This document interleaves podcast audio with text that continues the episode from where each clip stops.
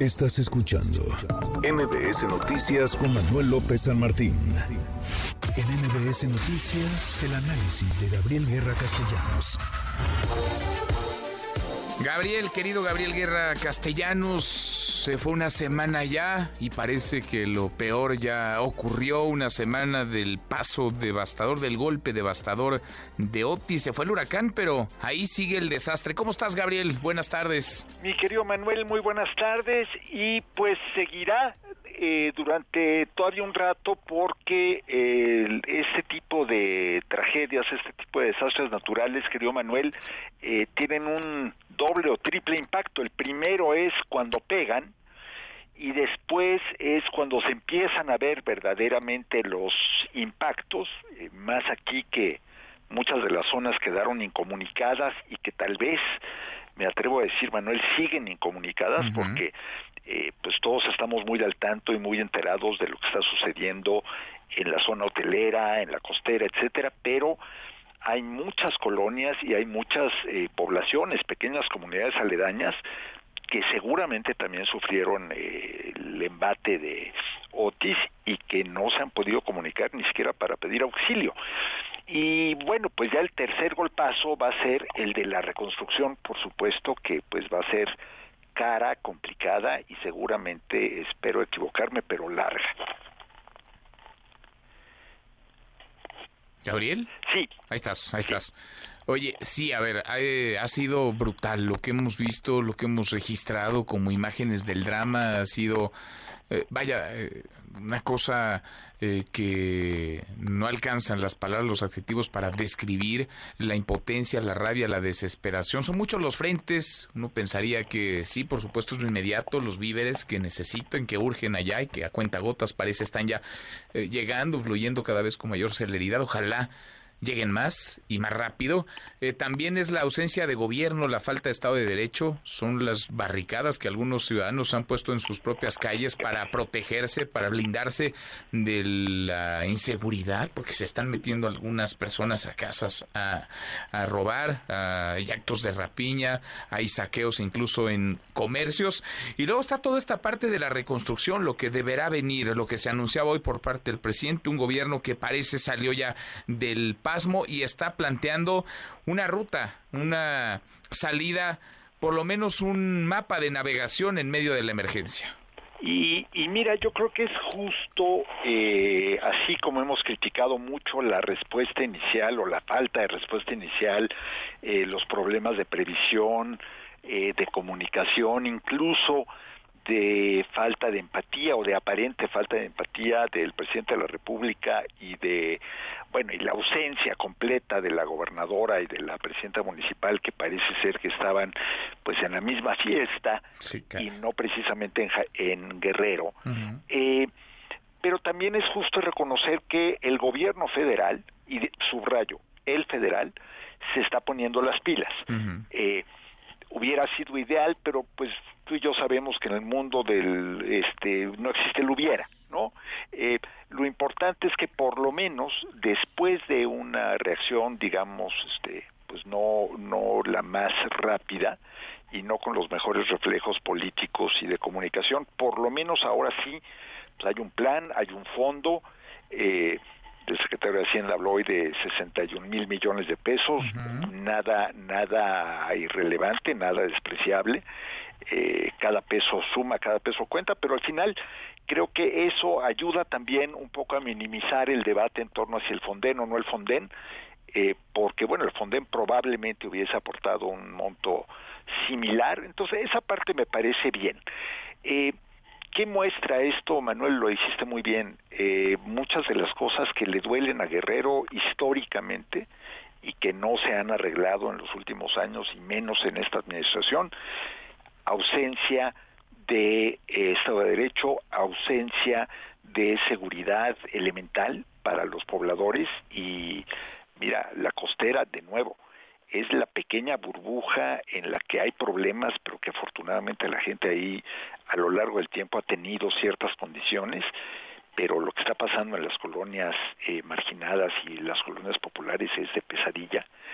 Eh, cada muerto duele, cada persona eh, aislada duele, pero pues hay, hay unos que por lo menos tienen un poco más de recurso, y no hablo de lo económico, sino de infraestructura para salir. Eh, creo que un impacto político eh, que algunos piensan, Manuel, yo no coincido, algunos piensan que va a ser un impacto político eh, muy alto, muy costoso para el gobierno federal.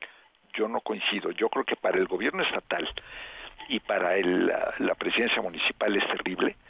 Eh, ni hablar de la presidenta municipal de Guerrero que estaba eh, tirando fuegos artificiales el día de la tragedia, pero a nivel federal yo creo que van a poder, si manejan bien este proceso, que también es otra especialidad mexicana, es eh, armar un batidillo de los procesos de reconstrucción, de rehabilitación de las zonas afectadas. Si manejan esto bien, yo creo que pueden salir tablas y hasta con algún aplauso eh, el gobierno federal.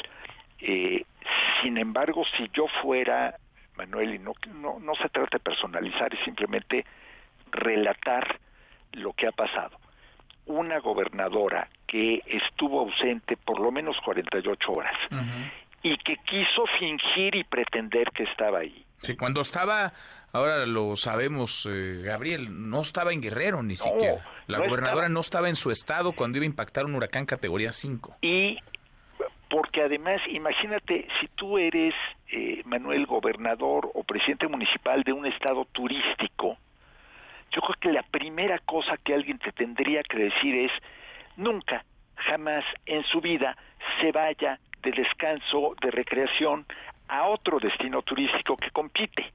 Pues es, es, no, no, no Oye, y menos, digo, si no es mucha molestia, con un huracán a punto de impactar, ¿no? En el estado que gobiernas. Y, y, y luego, bueno, si ya metiste esa pata garrafal enorme de elefante, no quieras pasarte vivo. Ah, no quieras engañar, haciendo creer con mensajitos y, por Dios, eh, para después aparecer, y esto sí, eh, yo creo que para los libros de récord Guinness, Manuel, yo no recuerdo, esto sí hay que reconocérselo a la gobernadora, yo no recuerdo en ninguna catástrofe natural en el mundo a una mandataria tan bien peinada, tan bien maquillada y con botas tan absolutamente impecables como ella. Un atuendo pulcro, impecable en medio de la tragedia. Y lanzando porras al presidente, Gabriel, se te va esa, ¿eh? Echándole porras al presidente. Me hizo pensar, querido Manuel, me hizo pensar en que,